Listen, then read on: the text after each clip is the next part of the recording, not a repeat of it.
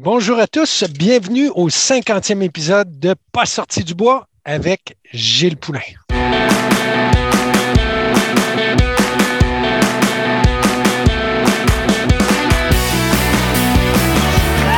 messieurs, votre gagnant du 110 Si tu commences à te sentir bien en courant un ultramarathon, fais-toi-en pas, ça va passer. Champion du 125 km. Merci tellement à la gang de NAC qui sont partenaires de Pas sorti du bois depuis le début. C'est une jeune entreprise, puis maudit qu'ils sont beaux à voir aller. Je vous ai parlé de l'eau en large, des barres Ultra Énergie puis de la poudre Ultra Recovery, mais là, ils viennent de sortir des gaufres, puis pour vrai, j'en suis pas encore revenu tellement sont bonnes. Ce qui est malade avec NAC, c'est que les produits et leur emballage sont éco-responsables. Si t'es pas sûr de la protéine de grillon, là, ben sache qu'il y a une gamme complète 100% vegan. Là, t'arrêtes ce que tu fais, tu vas sur le nacbar.com, tu choisis des produits puis tu utilises le code promo pas sorti du bois pour obtenir 15% de rabais. P-A-S-S-O-R-T-I-D-U-B-O-I-S. Merci beaucoup, NAC, et bon épisode. Ouais, ben, on n'est pas sorti du bois, hein? Bonjour tout le monde, bienvenue à ce 50e épisode de Pas sorti du bois. Ben oui, 50. Euh, je suis vraiment, vraiment content d'atteindre ce plateau-là puis de l'atteindre en compagnie de M. Gilles Poulain, fondateur, cofondateur euh, du Bromont Ultra. Salut Gilles. Salut, je suis très content d'être là aussi. Euh, sérieux, il y, a des, euh, il y a des super bons podcasts qui sont sortis depuis euh, une couple d'années, hein, puis, mais vous êtes bien démarqué en tout cas à pas sorti du bois. J'aime bien ce que vous faites, j'aime le branding, très hâte. Merci beaucoup, Gilles. Je suis vraiment, vraiment content de te recevoir. Puis euh, avant qu'on jase de qu'est-ce qu'on boit, avant qu'on jase de ton parcours de, de coureur, parce qu'il y a ça que je vais vouloir qu'on explore ensemble? Je vais faire une mini parenthèse parce que là, je me dis 50 épisodes. Je remercie beaucoup mes invités. Souvent, je commence l'épisode, je termine l'épisode en remerciant les invités. Mais je tiens vraiment à remercier les auditeurs qui sont fidèles au poste depuis le début ou depuis quelques semaines. Il n'y a pas de discrimination, mais euh, c'est vraiment le fun de vous suivre. Je le disais au début, il y a une petite communauté qui se crée, mais ça s'est toujours poursuivi dans les dernières 50 semaines. Euh, chaque épisode, chaque mercredi, quand je sors l'épisode, j'ai des réactions super vives, des gens qui m'écrivent, des gens qui, me donnent des feedbacks, des gens qui me suggèrent des, euh, des invités, des gens qui me posent des questions sur le trail, sur les aventures, sur les expéditions, des gens qui me demandent Hey, as parlé de tel article, envoie-moi le lien, s'il te plaît. Tout ça pour dire que je trouve ça vraiment trippant d'avoir une connexion comme ça avec la communauté. Euh, on le savait qu'on a une belle communauté de trail au Québec. là. C'est une communauté qui est unique. Puis tous ceux qui la découvrent, souvent, euh, ils, ils restent parce que justement, il n'y a pas d'unique qui se passe. Mais j'ai vraiment une- un beau dialogue avec les gens. Puis continuez de m'écrire. Je vous le dédie aujourd'hui, cet épisode-là. Il est à vous. Je remercie Gilles, bien sûr, d'être là parce que je pense qu'on va avoir un bon show. Mais je prends vraiment, vraiment le temps de remercier chaque personne qui, chaque semaine, se connecte sur son application puis qui, euh, qui écoute l'épisode jusqu'au bout. Donc, merci tout le monde. Puis, ceux qui vont se rendre jusqu'au bout aujourd'hui, il y a une petite surprise. J'en dis pas plus, mais ça se peut qu'après le générique, je reçoive quelqu'un d'autre le temps de quelques minutes pour peut-être faire tirer des patentes. C'est dit. Ouh! Voilà. Puis, est-ce que tu es capable de nous dire d'où vient le pas sorti du bois? Le, nom historique du 50e, ouais. Ben écoute, quand j'ai parti ça, à un moment donné, euh, moi je travaille en communication. Fait que, je, je voulais un branding fort. Je le sais qu'il faut livrer la marchandise en qualité euh, de podcast, d'épisode, mais il faut livrer la marchandise en, en termes d'image de marque. Tu sais, Je travaille là-dedans, puis j'aime ça, faire des choses qui sont soignées.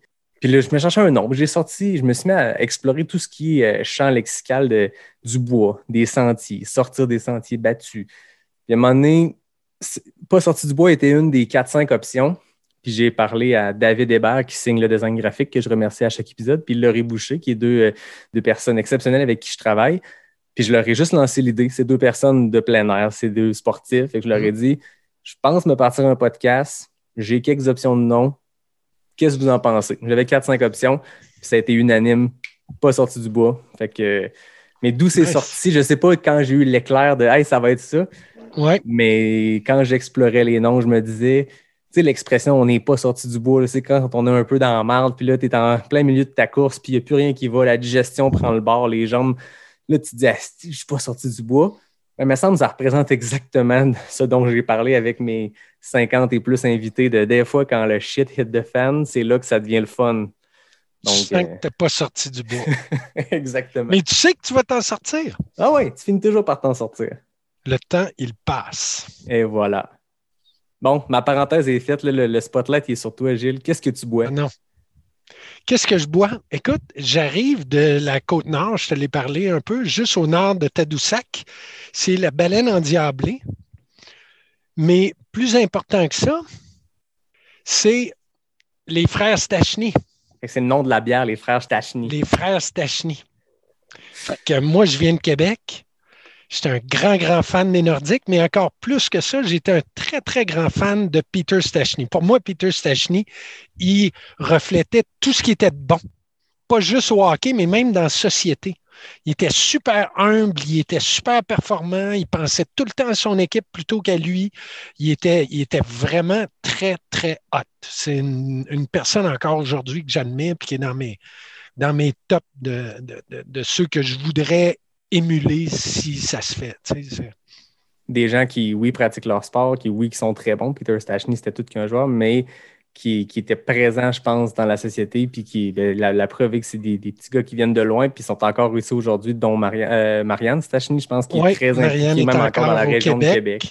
Mm. Oui, puis Peter était est retourné en Europe, s'est impliqué dans le gouvernement de son nouveau pays, parce que lui, quand il a quitté la Tchécoslovaquie, euh, il s'exilait, Ben oui, parce que la Tchécoslovaquie, c'était derrière le, le Iron Curtain. ben oui. Fait que, euh, il s'est sauvé de ça, tu sais. Puis, mais, euh, donc, non, non, c'était, c'était, il était, il était très hot. Puis, ça fait que je, je trouve ça cool. Puis, je trouve ça cool que j'attendais une belle occasion pour boire cette bière-là, mais elle est venue plus vite que je pensais. C'est excellent. Écoute, je Toi, tu bois quoi? fleurs, mais ça reste que ce, que ce que tu tentes d'émuler dans le parcours de Peter Stachny, ce qu'on dit d'être performant dans son sport, mais d'aussi euh, être impliqué, c'est carrément toi, de, de- de performer, de faire des 100 000, de ne pas se contenter de simplement de courir, mais de faire des levées de fonds, puis de s'impliquer, puis tant qu'à créer une course, lever des montants exceptionnels pour des causes. Fait que, en tout cas, euh, je, je te lance euh, le- le- la comparaison. puis Merci, merci. C'est le Peter. Stachny de la trail à Bromont. Voilà. oh, ben écoute, je vais le prendre. Ben oui. Peter, numéro 26. Yes. Moi, de mon Cheers côté, j'ai une euh, Pills and Love de la microbrasserie Emporium à Québec. Mon partenaire, euh, mon fier partenaire, microbrasserie, Nice. qui, qui fait des produits qui sont, qui sont vraiment très bons. Je ne le dis pas parce que c'est mon partenaire. Pour vrai, il y a de la bière de microbrasserie qui se fait au Québec. Il y a de la très bonne bière de microbrasserie qui se fait au Québec. Mais l'Emporium, si vous pouvez mettre la main sur ces belles petites canettes noires et or là, euh, OK. si vous si vous êtes de Québec, vous passez les voir sur le boulevard Henri Bourassa. Mais il y en a dans les dépanneurs, mais c'est rare. Puis quand ils sont là, ils ne sont pas là Parfait. longtemps. Fait que merci à Stéphanie, la gang de l'Emporium, pour cette Pills and Love. Cheers à toi, Gilles. Cheers, man. Cheers à tout le monde, à tous tes écouteurs. Bravo, Ben oui. bravo à la, à la communauté, parce qu'en effet, tu disais ça tantôt, cette communauté de, de trailers, euh, non, mais vraiment, c'est tellement spécial. C'est, c'est, moi, ça, m'explose encore. Huit ans, ben dix ans plus tard. Parce que, tu sais, les ultras, tu sais, en 2011, on a essayé, puis là, je, pars déjà. là. Let's go. On suit En là-dedans. 2011, on voulait partir le premier 100 000 au Québec. tu sais. Les étoiles n'étaient pas là. Le monde n'avait pas vraiment commencé à adopter la trail. Il y avait a handful of people that ran trails. Puis encore moins qui avaient couru des 100 000. tu sais. Puis juste trois ans plus tard, tout à coup, ça s'est mis à exploser. tu sais. Puis Seb est arrivé avec l'Ultra Trail, je pense, un an avant nous. Fait que euh, on est tous arrivés en même temps, un peu comme si vraiment les étoiles s'étaient alignées. Puis cette communauté-là, elle arrivait un peu, elle arrive pas juste du euh, de la course, parce qu'il y a plein de trailers, puis tu en connais certainement, Yannick, qui n'ont jamais couru de marathon sur, sur route. Qui- J'étais avec une de mes amies cette semaine en vacances, justement. Elle a couru le 55 au Bromont Ultra. Elle n'a jamais couru de marathon de route. Je capote. tu sais, c'est comme. Mais elle, ça y a jamais parlé. Tu sais, c'est- puis c'est correct. Ça veut pas dire. Ceux qui arrivent de la route, c'est un autre crowd. Mais ceux qui adoptent vraiment la trail, c'est vraiment un thinking, un mode de pensée, un mode de lifestyle que j'adore et qui continue à m'exploser aujourd'hui parce que c'est, pas juste à propos des performances, c'est pas juste à propos de la Garmin puis tout ça, même si on aime ça à l'occasion, de connaître notre D+, puis tout ça. Euh, pas toujours nécessaire. On s'entend-tu, là? C'est comme. C'est plus difficile à, à, justement être axé sur les statistiques. Oui, il y en a plein de stats, puis on aime ça préparer une course, puis se dire, il faut que je fasse un volume de X kilomètres, X mètres des plus. Ouais. Mais ça reste qu'en en trail, puis d'un événement à l'autre, on s'entend que le pace fout le camp assez rapidement. Dès que tu as un peu de montée à pic à faire, essaie pas d'avoir un bon pace, puis essaie pas de le rattraper descentes. Tu as fait un kilomètre en 14 minutes, tu vas, tu vas le traîner tout le long, puis c'est correct, puis tu t'en fous. Puis moi, je, moi je, ferme la montre, je ferme le son. Quand je fais mes sorties d'intervalle, tu sais, oui, la, la, la montre ou le, le sel ou les, les, les, On les est écouteurs dans les oreilles, sérieux? tout, ça, c'est correct. Tu sais, à un moment donné, Ouais. si tu veux être bon dans les trails, il faut à un moment donné que tu fasses un peu de piste, pousser un peu. Ouais. Mais quand tu pars dans le bois, fuck le pace. Je veux dire, vas-y à ton rythme, puis écoute-toi. Puis chaque course est tellement unique, non seulement dans son parcours, mais d'une année à l'autre. Les conditions ne seront pas pareilles. Tu n'auras pas bien dormi la veille, alors que l'année d'avant, tu as bien dormi. Euh, tadada, euh, pas de stress dans ta vie ou du stress dans ta vie, euh, deux, courses différentes. Euh, tu sais, ça fait que tu peux pas comparer, puis vraiment, c'est la montre, là, c'est comme Ciao, buddy. Ouais, puis ça fait du bien aussi. On est dans Oui. une société où euh, la plupart des, des métiers, la plupart des gens ils ont des notifications, puis des dings, puis des, des montres qui sonnent, puis des Ouais. courriels qui rentrent, puis des notifications sur Instagram, Facebook, name it. Moi, je- moi, ma job demande ça aussi, puis j'adore ça. C'est le fun, les technologies. Puis Ouais. si j'en suis rendu là, que pas sorti du bois, c'est à cause des médias sociaux, c'est à cause des gens qu'on connaît. que je veux dire, premier, euh, le premier euh, 12 mois de pas sorti du bois, il n'y aura pas eu ben, ben de course parce qu'on est en COVID. Mais par contre, les médias sociaux, il y a du positif, ils ont permis ça. Par Ben contre, oui. quand on part courir dans le bois, puis ça, c'est de quoi qui est quasiment universel, j'ai l'impression, chez, chez les trailers, comme tu dis, c'est le fait qu'à un moment donné, on part dans le bois. La plupart du temps, on n'a pas de signal, ce qui est une très bonne chose, mais même quand on en a, ferme la montre, ferme les notifications, mets, mets tout ça à off, puis connecte avec la nature. Puis euh, je pense que c'est ce qui regroupe un peu les gens. Le sport, Mm. oui, l'accomplissement, oui, mais le fait de connecter avec la nature, puis le fait de faire partie d'une communauté, c'est c'est le fun que ça soit quelque chose de niche. Des fois, Ah ouais. on- Tu sais, puis c'est- c'est c'est dangereux parce que justement, là, la niche est en train d'exploser. Ouais. Si on parle des débuts en 2011 versus 2021 aujourd'hui, 2011, ça n'existait pas. Euh, les étoiles n'étaient pas alignées comme je te parlais. Tabarouette, aujourd'hui, quand je vois que Ironman achète, euh, ou en tout cas, se partenarise Mhm. avec euh, l'autre, puis que ça fait un petit peu trop de, de je veux pas dire de d'élitisme, mais ça me fait peur un peu. Ouais. Ben, je pense que c'est la réaction que tout le monde a eue quand cette annonce-là est arrivée. Euh, quand l'UTMB a annoncé qu'il laissait faire euh, l'Ultra Trail World Tour, qui était déjà un peu élitiste, mais Ouais. qui s'associait à des courses qui étaient déjà bien ancrées dans leur communauté, tout ça. Ouais. Là, on part des séries parallèles euh, aux États-Unis. Ils vont créer des nouvelles courses dans des endroits. J'ai l'impression que c'est comme de forcer un peu la- les Mm. choses. Sais, aux États-Unis, tu veux faire des 100 000, tu en as deux par fin de semaine. Ils sont là les événements. Là, ils veulent en créer des nouveaux. C'est Ironman qui va gérer le- la portion nord-américaine. Puis tu sais, la trail nord-américaine, puis j'aimerais ça qu'on en parle parce que tu as, de l'expérience au Rocky Raccoon au Texas. Tu as fait le Vermont Entre 100 autres. plusieurs fois. Ouais. La trail américaine est, est complètement différente de la trail européenne dans son côté très roots. Puis euh, Ben oui. si quelqu'un peut m'écrire une version française de roots, euh, quelque chose qui est aussi fort comme mot, euh, appelez-moi. Mais tu sais, c'est un terme qui est, c'est ça les trails américaines. Tu écoutes la Western State, qui est probablement la trail la plus populaire aux États-Unis, la plus élitiste parce qu'il y a de l'élite. Ouais. C'est très roots, c'est 340 personnes dans le track, puis c'est tout, la hard rock. Puis tu sais, il y a un côté très. Euh, c'est ça, tu sais, euh, roots du sport qui, Ouais, ouais. ou pas qu'ils se perdent, que ces événements-là, j'ai bon espoir qu'ils ne perdront jamais. là. La Hard Rock qui avait comme euh, il y a quelques années envoyé chez l'UTMB en disant là, moi, je ne paierai pas votre, votre affaire à chaque année, c'est juste parce qu'il faut que Kylian ait ses points pour venir faire votre course. Moi, il vient faire la mienne, puis il était pigé au sort après 10 ans d'attente. Fait que il y a cette espèce de côté-là américain qui est le fun, mais là, avec Ouais. l'UTMB puis Ironman qui prend ça, bref, il y aurait un épisode à faire juste sur là-dessus. Puis Ouais. ceux qui veulent, ceux qui n'ont pas, qui ont pas idée de quoi on parle ou ceux qui veulent en, en savoir plus, il y a Dylan Bowman qui a son podcast qui s'appelle euh, The Pillars Podcast. Puis il fait un épisode là-dessus. Lui, il, est- il fait partie des ambassadeurs de l'UTMB dans cette transition-là. Fait qu'il est pro UTMB Ironman, puis il parle avec un ami à lui. C'est une conversation super intéressante. Il est trop tôt pour émettre un, un constat parce on Oui, sait pas en encore effet. de En effet. ça on ne veut pas juger, mais la tendance vers laquelle ça, ça s'en va, je suis un petit peu hein, Ouais. un ça. nerveux, on va dire. Nerveux. Tu sais, Ouais. était déjà dans, très dans la professionnalisation du sport, ce qui est une très bonne Ouais. chose. hein. Ouais. Je serais super heureux de savoir que n'importe quel athlète de, de calibre international dans notre sport pouvait vivre que de ça, comme dans n'importe quel autre sport.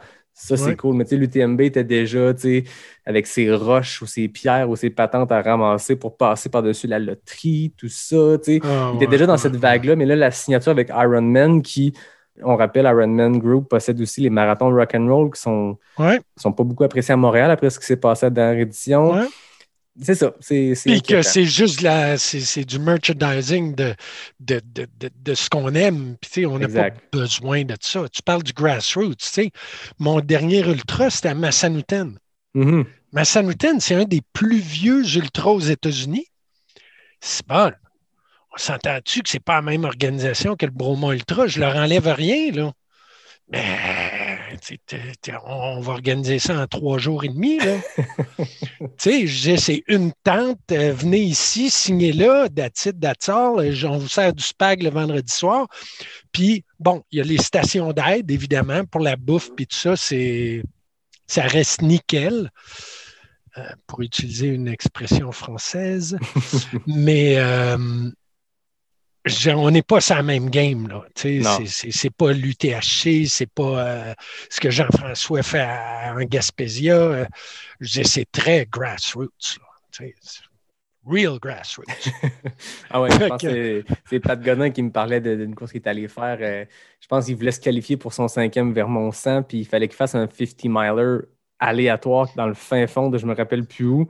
Puis il était Ouais. comme sept gars à la ligne de départ, puis la directrice de course traçait une ligne en peinture à terre, puis euh, allez-y, chum, puis on se revoit dans 80 km. Puis il y a cet extrême-là, Ouais. mais ça reste qu'il y a de quoi de le fun là-dedans, que la Western State, il pourrait accueillir 2000 coureurs chaque année, mais non, Mhm. mais il pourrait. C'est des permis, Ouais, tout ça, mais c'est le fun qu'il garde quand même à cette petite échelle-là. C'est le plus vieux 100 miler qui existe au monde, puis ils n'ont pas beaucoup changé les choses à travers les années. Il y a juste les Mhm. temps qui diminuent, puis Il y a Ouais. l'affaire de la loterie. Hein? Je ne sais pas Ouais. comment tu te sens par rapport à ça, mais moi, honnêtement, avec le Bromont Ultra, je ne suis pas sûr que, on est plein depuis trois ans, mais je ne suis pas sûr que je vais aller dans une loterie. On dirait que ça me. Je sais pas. c'est pas une loterie. On- Il y a une heure pour s'inscrire, puis premier arrivé, premier servi, puis après ça, veut, veut pas, il y a une liste d'attente. On, Ah oui. on le sait, il y a 10 à 15 à 20% dans les pires années, on va dire, des gens qui finissent par soit abandonner leur, leur inscription ou tout ça. Fait que c'est une des raisons pour laquelle nous, on a, on a vraiment, euh, on va dire, euh, abordé cette nouvelle façon de s'inscrire. Tout ce que tu fais, c'est que tu réserves en premier ton ben ouais, pour la course. Ben, arrive au mois d'août, mais là, tu te fais une vraie idée. exact. Là, tu sais comment Tu sais, ça là, va tu es à deux mois de l'événement, es-tu prêt de la faire? Ben là, on te demande de payer. Hmm. Fait que, tu sais, je trouve ça cool de.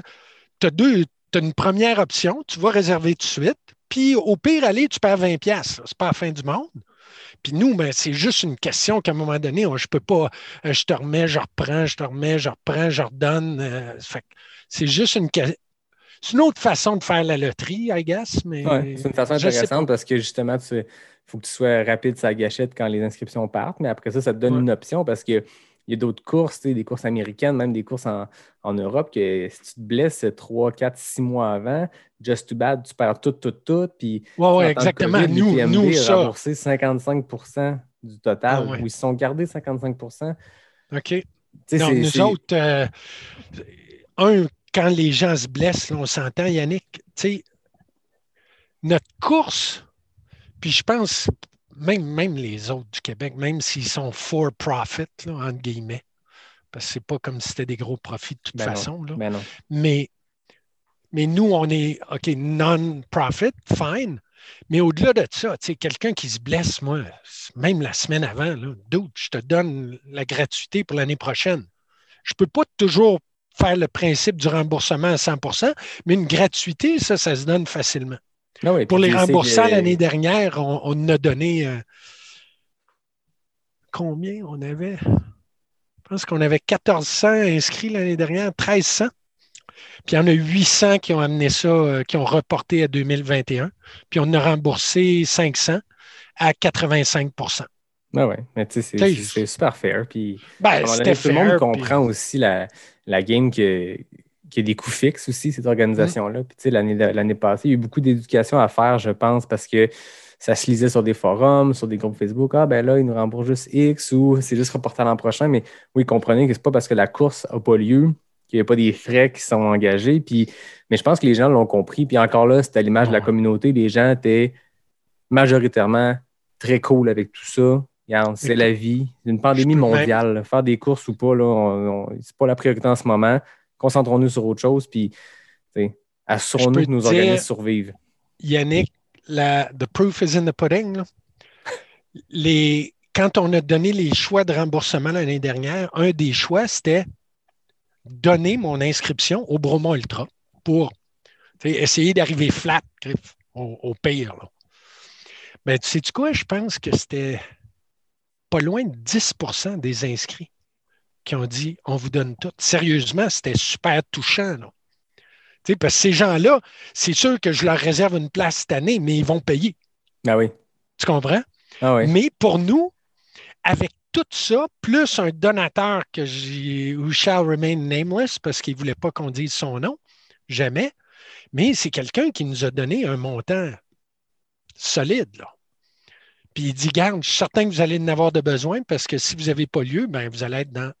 Ah oui. Fait que tu sais quoi? Avec tout ça, ce gars-là, nos partenaires qui ont accepté de nous backer, même si on n'avait pas lieu, et ceux qui nous ont tout donné 100% de leur inscription l'année dernière, on a fini, je te dis, là, à 5000 pièces près, je pense. C'est malade. joke. C'est malade, malade, malade. Puis si on existe cette année, puis si on existe dans l'année, les années à venir, c'est à cause de ça. Parce que sinon, tout le coussin, on- parce qu'on s'était fait un petit coussin justement pour une mauvaise journée ou une mauvaise année, ben on le mangeait tout. Mais non, c'est clair. Si on n'avait pas eu toutes ces aides-là, là, on mangeait tout notre coussin, puis là, ben, on était à risque. Exact. C'est que si, par exemple, pour X raison, on ne se le souhaite pas, on touche du bois, mais qu'il y a une autre pandémie dans quelques années, Ah, importe, touche ben du là, bois, ça pourrait être pas sorti du bois. à pas sorti du bois, on touche du bois des fois quand on fait des Ouais, suppositions. Non, c'est ça. Le pas sorti du bois 2.0, c'est touche du bois. Là, tu me lances un nouveau concept. Il faut trouver un branding, Ouais. euh, tout ça, puis les logos. Non, mais ce que je disais, c'est ça, c'est quand tu as la bad luck qui arrive une deuxième pour X raison dans quelques années, ben là, tu es dans le Si t'as plus le complètement. coussin, t'es- euh, écoute, la plug, nous-. Nous, c'est tout, c'est 100% bénévole. Ben, c'est ça. Tu sais, à un moment donné, c'est comme, tu peux pas demander aux bénévoles de, de pitcher in en plus. Là. Ben non, exact. Tu sais, ben oui, mais c'est ce que je faisais, c'est ce que j'ai fait au début. Là. Ah oui. Quand on a perdu de l'argent les, les premières années, mes partenaires et moi, c'était comme on pitchait in. là. Ah, c'est pour fou, garder ça, puis continuer. Puis là, on s'est remboursé, puis bon, ça s'est c'est- c'est- c'est bien passé. Puis c'est correct. Puis là, on continue à lever des fonds, puis that's what counts. Exact. Ben, c'est beau de savoir qu'il y a des gens qui ont décidé, ben, garde, je donne mon inscription, puis Ah, c'est tellement beau, man. de la C'est- crainte qu'on c'est avait l'année passée. Tu sais, oui, tu avais des coureurs, des coureuses, tout le monde est un peu déçu parce que tu fixes tes objectifs de l'année en fonction d'une course qui s'en vient ou peu importe, mais la course est annulée à cause de la COVID. Tu peux faire, tu peux dépasser tes limites en- de d'autres façons.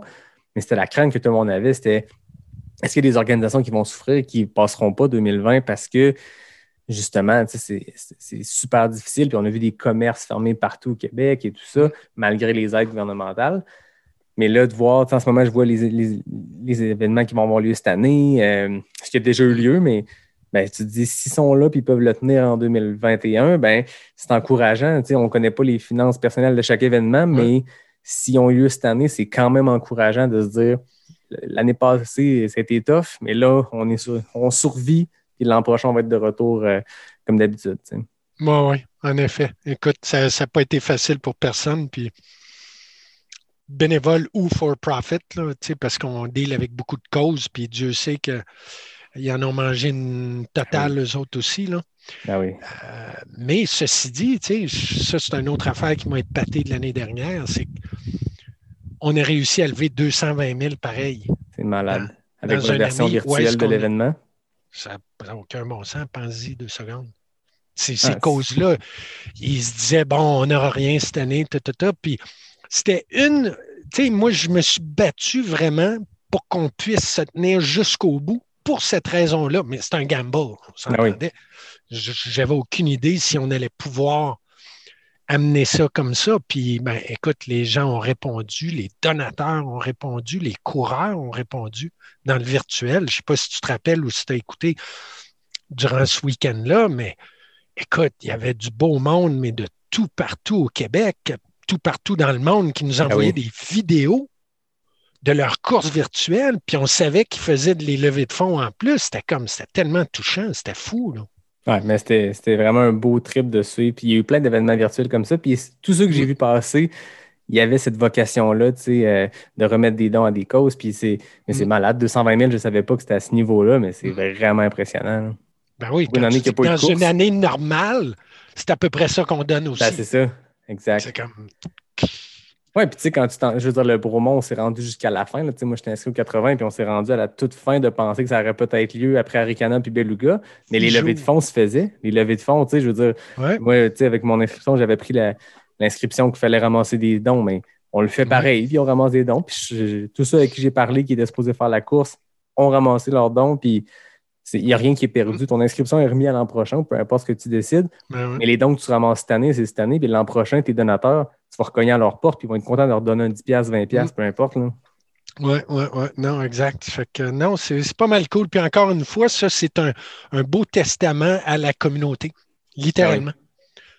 Mm. Parce C'est que l'image je de la communauté. Les gens ont le cœur Ouais. sans main, puis les gens, Oui, c'est des gens de passion, c'est des gens de cœur. Puis euh, quand il faut, aller au- euh, quand faut aller au bat, on y va. Puis quand on peut aider, puis quand on peut donner du jus de bras, puis aider, ben, on le fait. Puis c'est beau à voir tous ces exemples-là. Puis c'est le fun d'avoir des chiffres à l'appui. Écoute, tu arrives préparé comme un scout avec euh, 10% 220 mais c'est le fun. C'est le fun Ouais. de le savoir. Puis tu sais, tu parles de justement mettre la, la, la main, la pâte à la main, la main à la pâte? La main à la pâte.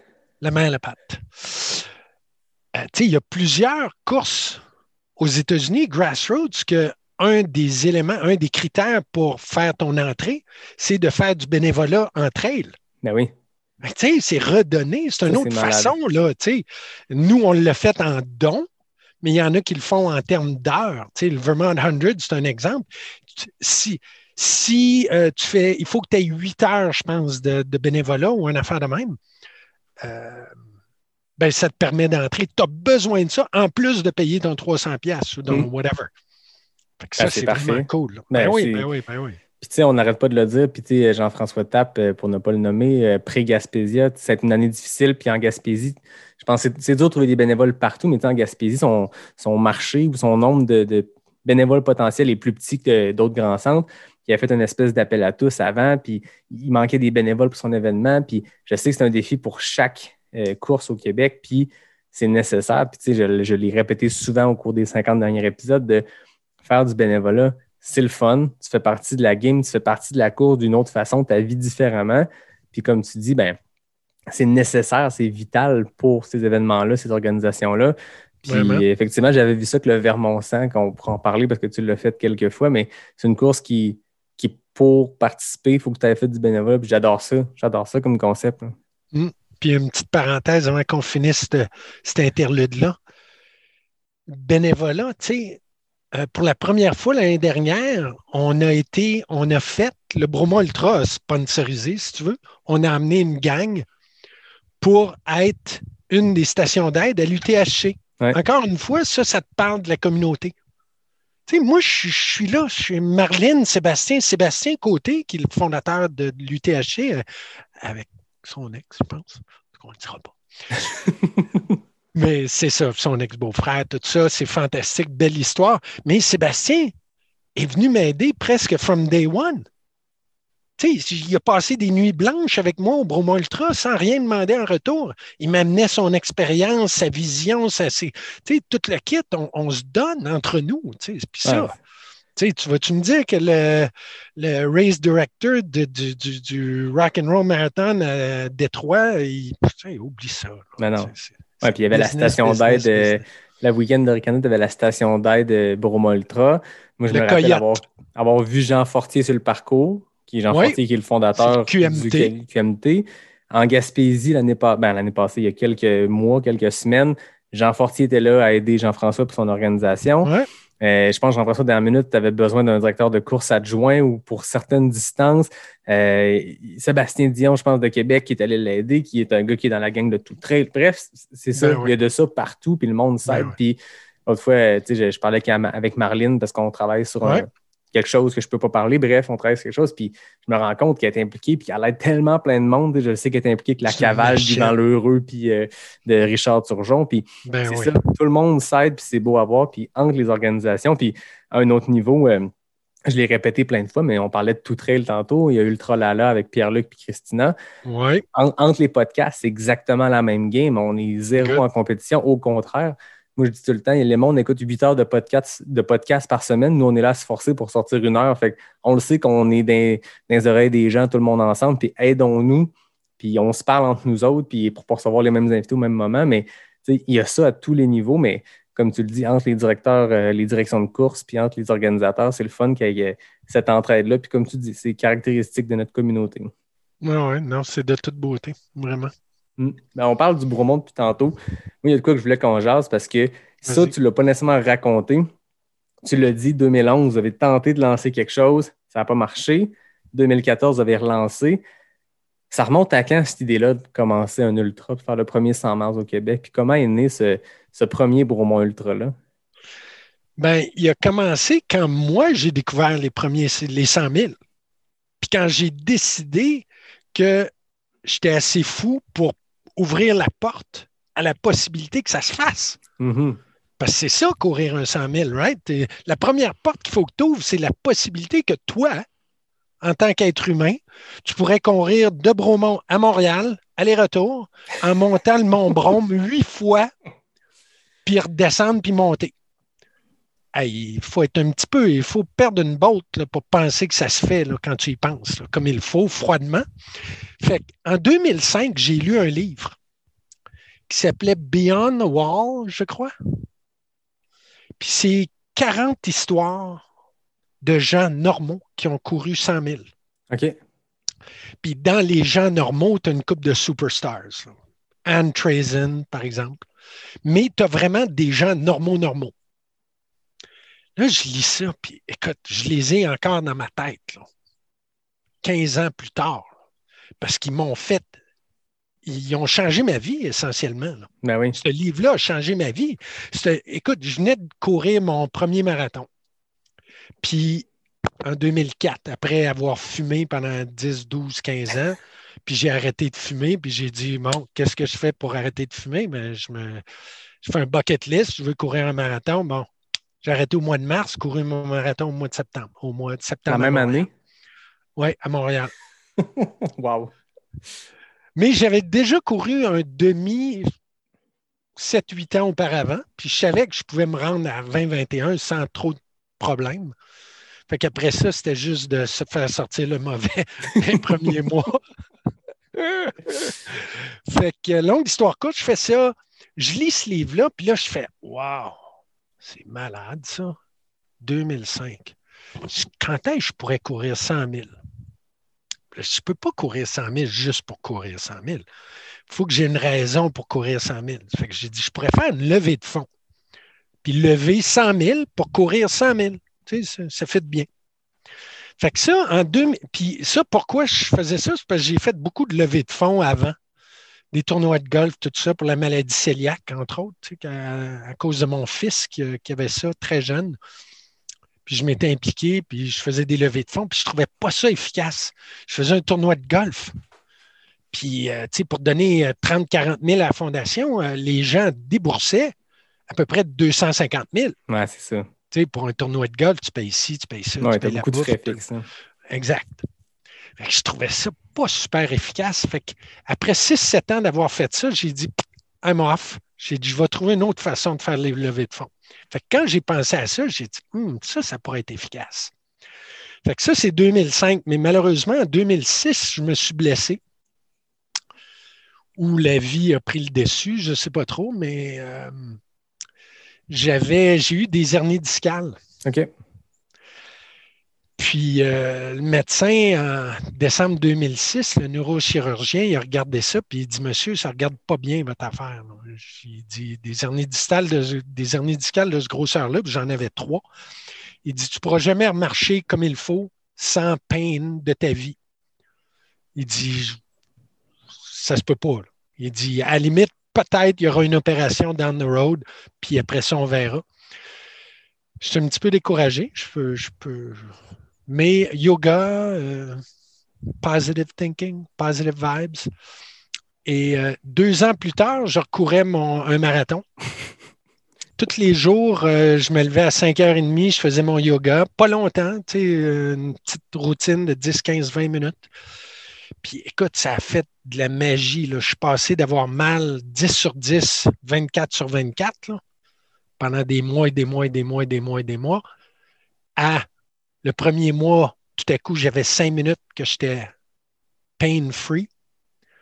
Puis après ça, 10 minutes, puis après ça, 15 minutes, puis après ça, une demi-heure, puis après ça, une journée. Puis ça a pris, bon, deux ans avant que j'essaye le marathon de, de, Toronto.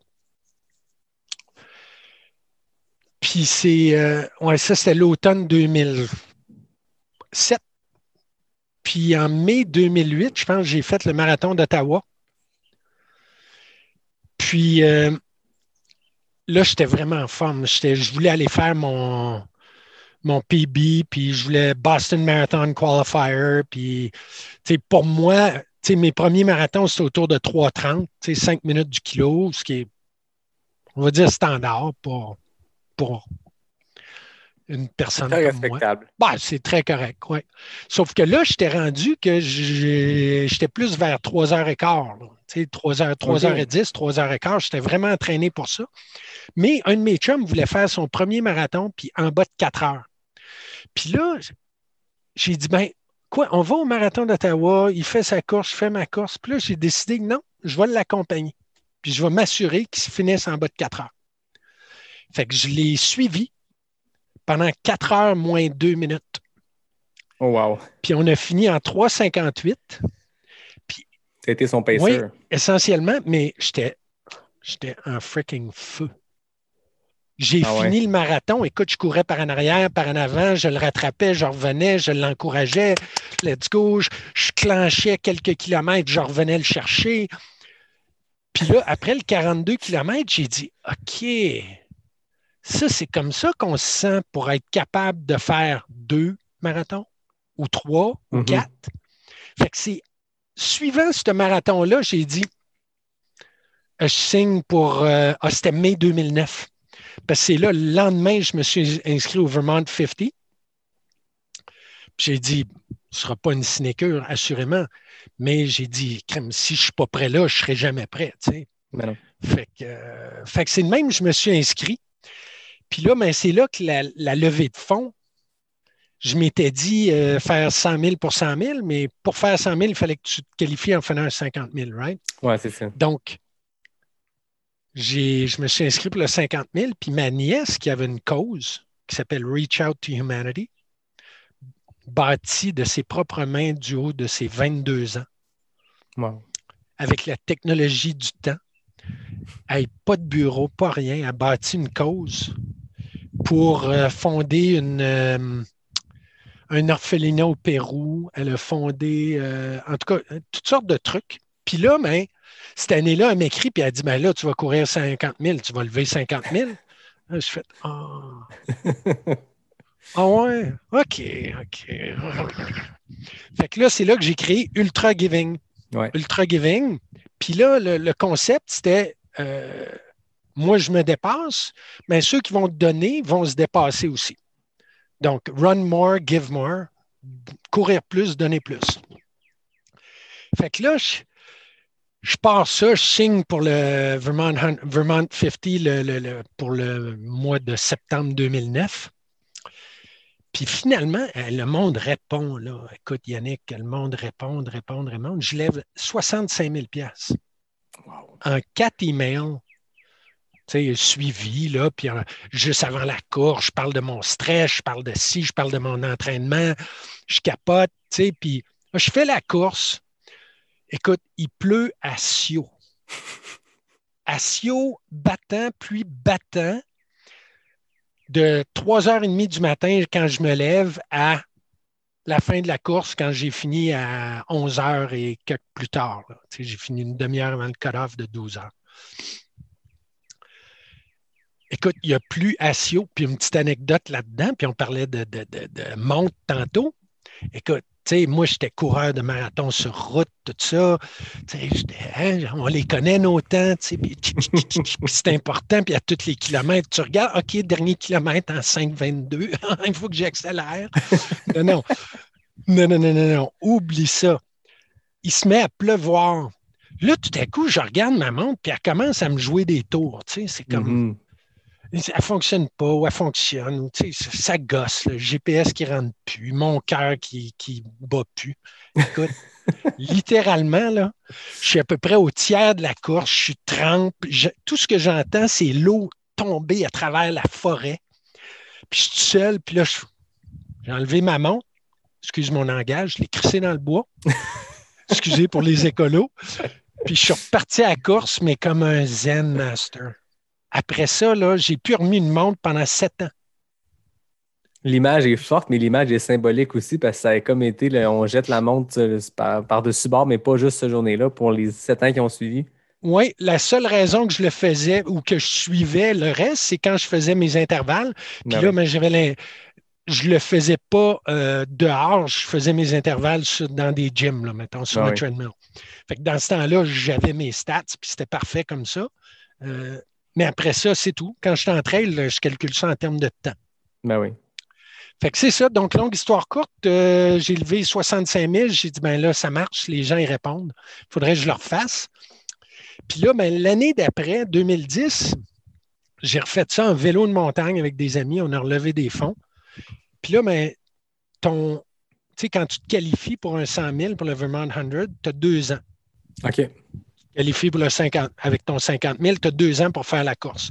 Fait que là, ma limite, c'était 2011. Fait que là, j'avais comme pas le choix en 2011, même si ça ne me tentait pas. euh, me tentait pas d'avoir à me requalifier. Ben, c'est ça. Fait que, OK. Fait que là, on a fait ça. Je me suis inscrit pour le Vermont 100. Puis pendant ce temps-là, Ultra Giving, ben, on avait donné 65 000 euh, la première année, un 35 000, je pense, la deuxième année. Puis là, il y a un ami qui m'a donné la suggestion de partir ma fondation. Plutôt que les gens allaient donner, mettons, euh, 33 pièces à un de mes choix, 33 à l'autre, puis 33 à l'autre, pourquoi pas donner à Ultra Giving qui, lui, redonne à des fondations? OK. un reçu d'impôt, etc. Ah oui. j'ai créé ma fondation comme ça, à travers la Fondation communautaire du Grand Québec, à Québec, parce que je viens de là. Puis c'était une de mes amies qui était directrice générale, Nathalie, à l'époque. Et puis, euh, donc ça, ça a été une belle invention. Mhm. Ça a fait comme un, un- un centre pour recueillir les fonds, puis après qu'on puisse redistribuer. Fait que, euh, ça a super bien fonctionné. Puis en 2011, ben, j'ai réussi mon premier 100 000. Euh, j'ai pas réussi à lever 100 000, mais je pense que j'ai levé un autre 65 ou 60 ou 70 000 là, cette deuxième année-là. qui est quand même exceptionnel. Puis quand tu parles tantôt du ratio des, des, levées de fonds de golf où tu as beaucoup d'argent qui sert à des frais fixes, là, quand tu levais 60 000, tu redonnais 60 000. 60, exactement. Fait que, c'est là que je me suis dit, hey, ça serait cool, hein, admettons, qu'au lieu d'avoir un Gilles Poulain qui lève ça, ben, il y en ait 10. Parce que c'était pas Gilles Poulain, c'était le fait que je me dépasse puis que je sois fou. Les gens, écoute, j'ai encore plusieurs amis, parce que c'est surtout mes, mes amis que je suçais avec l'argent. Et eux autres, euh, mais ils, allaient au-delà de ça, que c'était pas juste l'argent, c'était que moi, je les inspirais à prendre soin d'eux-mêmes, Mhm. puis à se dépasser. Fait que quand eux arrivaient devant un, un problème X, que ce soit à la course ou même au travail, ils disaient Ne dira pas que c'est impossible. Là. Si l'autre clown, il vient de courir deux marathons dans la pluie, là, ou l'autre clown, il, il vient de courir 100 000 pendant 25 heures. Voyons non. Je ne me plaindrai pas parce que j'ai mal après 10 km. Fait j'ai eu beaucoup, beaucoup, beaucoup de témoignages comme ça. Fait que ça a fait comme, OK, c'est pas juste à propos de l'argent. Il y a beaucoup d'inspiration, il y a beaucoup de. T'amènes des gens dans un, une vibe. Mm. Puis ben, c'est là que j'étais en jouais au hockey les mercredis soirs. Puis j'ai deux chums qui sont extraordinaires, François Monette puis Marc Hébert, pour ne pas les nommer, qui, euh, qui m'entendaient puis qu'on parlait comme ça durant une soirée euh, en prenant une bière après le hockey. là. Puis ils disaient Ah, Mais pourquoi on ne le fait pas ici? Puis là, Ah ouais, hein, on devrait. Fait que c'est là qu'on a essayé en 2011. Les étoiles, pas enlignées, whatever. Pas marché. Mais François, particulièrement, il me gossait là, à chaque année au hockey. Pas dire à tous les mercredis, là, mais presque. Hey, euh, Gilles, quand est-ce qu'on revisite ça, cette idée-là? Quand Puis tu ben, pensais à cette idée-là, est-ce que tu commençais aussi à réfléchir à un parcours, à comment tu allais gérer l'événement, ou à ce moment-là, l'idée n'était que faisons une course caritative, point? Ben, en fait, c'était. Ouais, c'était vraiment plus ça. C'était faisons une course caritative, faisons le premier 100 000 au, Québec. Euh, puis l'autre chose qui est important pour nous trois, c'était de rendre la course, puis c'est, c'est de même, je l'explique souvent, se dépasser, c'est pas juste courir 100 000. Se dépasser, c'est courir ton premier 5 km. C'est marcher ton premier kilomètre après un accident, après un recovery parce que tu es un addict ou tu as eu des problèmes ou après une dépression. Ou, tu sais, se dépasser, c'est toutes sortes de saveurs. Oui, puis tu n'es pas obligé de te rendre à 100 000 pour sentir que tu as atteint ta limite, puis c'est correct. C'est peut-être mieux et plus 100% simple probablement. Oui, oui. Mais Oui, on répète souvent, puis euh, c'est ça. Chacun son ultra, chacun son 100 000, puis Ouais. Chacun son objectif. Si toi, courir 10 km, c'est l'objectif ultime parce que tu as des limitations qui, qui fait que 10 km, Ouais. c'est ton, ton Saint Graal, ben go for it. Exact. Puis 100% d'accord. Puis c'était pour ça qu'on voulait inscrire, inscrire toutes les distances au Beaumont Ultra. Puis c'est ce qu'on a fait. Ah oui. Tu sais, j'ai mon ami François-Guy Tivierge qui, lui, chacun son Everest. Ah oui.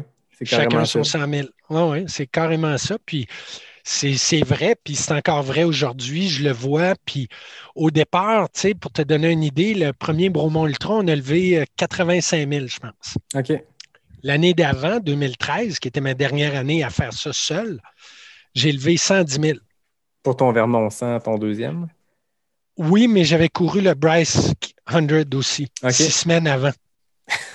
Fait que là, il a fallu que je cours deux fois 100 000 pour lever plus que 100 000. C'est correct. Ah. On l'a réussi. Mais après ça, je me suis dit, ouais, mais là, je pense que j'ai assez sucé mes, mes amis. là. Ils ont donné. là. Après cinq ans, je pense qu'il a donné pas loin de 400 000. là. Fait que Ouais. euh, j'ai comme, ouais, faudrait, faudrait aller voir ailleurs. là. Il est temps d'aller voir, euh, il est temps d'aller cogner à d'autres portes. hein. Ouais. Fait qu'ils ont, ils continuent à être mes meilleurs amis puis mes meilleurs supporters, ces gens-là. C'est tout extraordinaire. Mais, euh, mais mettons, mets-toi dans mes, dans mes souliers, là. 2014, on organise ça. Ça prend, à l'époque, peut-être 175 bénévoles. On a 700 coureurs. Ça prend des milliers d'heures de bénévolat, incluant notre groupe qu'on a commencé au mois de novembre 2013 puis Ah finir oui. en octobre 2014. Puis on lève 85 000. Tu comprends-tu que j'étais légèrement déçu? Tu avais levé plus que ça à toi tout seul l'année d'avant. Avec huit emails, donc euh, je ne sais pas combien de temps ça m'a pris, mais admettons, euh, on va dire 15 heures. Attends, je vais prendre une petite pause. Ta première édition 2014, tu as eu 700 coureurs d'une shot? Oui, Cette première édition-là, tu avais toutes les mêmes distances qu'en ce moment? oui, Fait que vous avez comme commencé euh, en Lyon parce que bing, on s'attendait souvent à les courses 300. commencent avec une, deux, trois distances, puis avec le temps, on bonifie ça. Vous autres, vous avez commencé, boum, 160, 80, 55, All in. limite. All À in, l'image de, de- concept de son des équipes. cofondateur. Oui, oui, c'est ça. Ben oui. Non, mais puis tu ris. Puis, ouais, un petit peu. C'est ce qui fait. En effet, C'est ce qui fait le. Pas, ben, pas le personnage, j'aime pas dire ce terme-là, mais c'est ce qui fait un peu l'homme que tu es aussi. que quand tu as décidé de courir un marathon, boum, ça s'est fait. Quand tu as décidé de faire 100 000, boum, ça s'est fait. ben, on fait le boum, ça 100 s'est 000 au fait. J'ai Québec, on couru va y mon aller. 100 000 euh, six ans plus tard. Ouais, mais c'est une progression quand même rapide. Oui, un mais gars qui a été deux ans un peu sur, euh, sur le banc à cause d'une blessure, revient de ça. Ouais, ouais. Tout ça pour dire que le, cette Ouais. première édition-là où tu es arrivé avec beaucoup de distance, beaucoup de monde, 700 personnes, c'est- ambitieux pour une première édition, c'est impressionnant. Mais ça nous avait surpris, en effet. On s'attendait à 300, 350. Là, tu sais, puis on Combien avait sur fait le le 100 tour. 000, sur ces 700-là? 30. Quand même malade. Il y en a 10 qui ont fini. OK, c'est un, bon, un bon ratio. Un ratio à la. Barclay, non, même pas. Ouais, ouais. Euh. Non, mais pour la première édition, c'était comme. euh. C'est parce qu'il y en a plein, certains qui sont arrivés et qui ont dit bah, Bromont, c'est des petites montagnes. Ça ne devrait pas être trop compliqué. Oups. Oui. Ouais, là, c'est dans le toutes nos courses au Québec, pour des gens de l'extérieur, ont peut-être ce, ce- ce- réflexe-là de dire ah, c'est des, des buts, c'est 800-900 mètres au maximum. Et quand Ouais. tu montes plusieurs fois, tu sais, check les profils des Québec Megatrail, l'Aricana, Bromont de ce monde. Ben non, ça Ça se compare plus, à des courses dans les Alpes puis dans les États-Unis, c'est juste que tu Ben montes ouais. plus souvent en montagne. Mais tu sais, Ben les ouais. 5000 mètres sur le 160, c'est plus que la très grande majorité des 100 mètres américains. là. Absolument. Absolument. Fait que, hein, ils vont chier avec leur petite butte. Non, non, au Québec, quand on fait un ultra, tu montes la montagne en masse puis tu cumules ce que tu cumulerais dans, dans les Alpes ou dans peu importe ouais. où.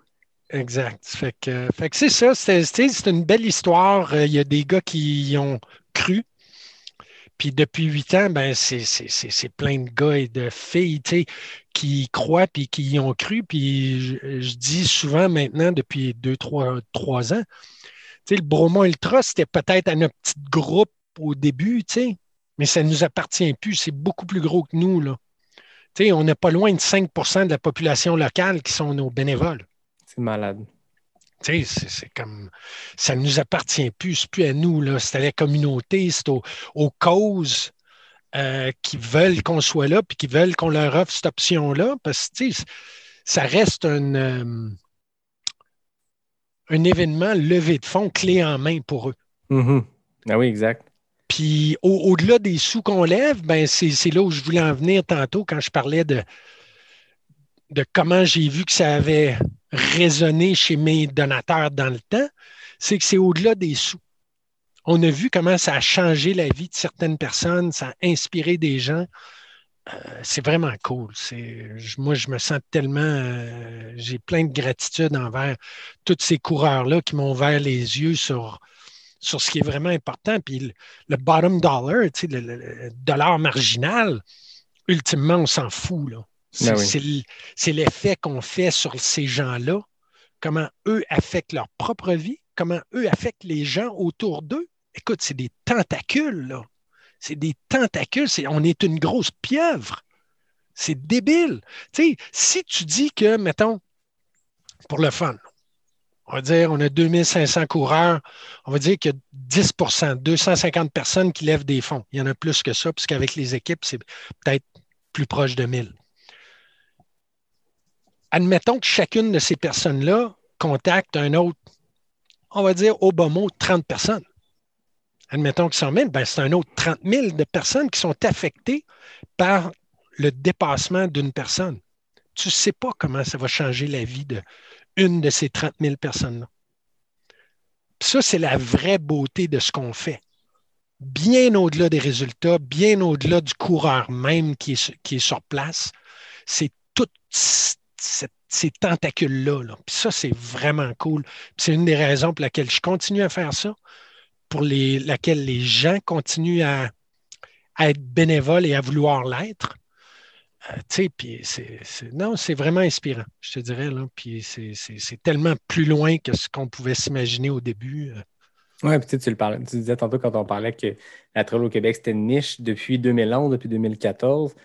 Ça l'a gagné en popularité. C'est encore niche si on se compare à d'autres sports, mais il y a beaucoup plus de monde qui le pratique.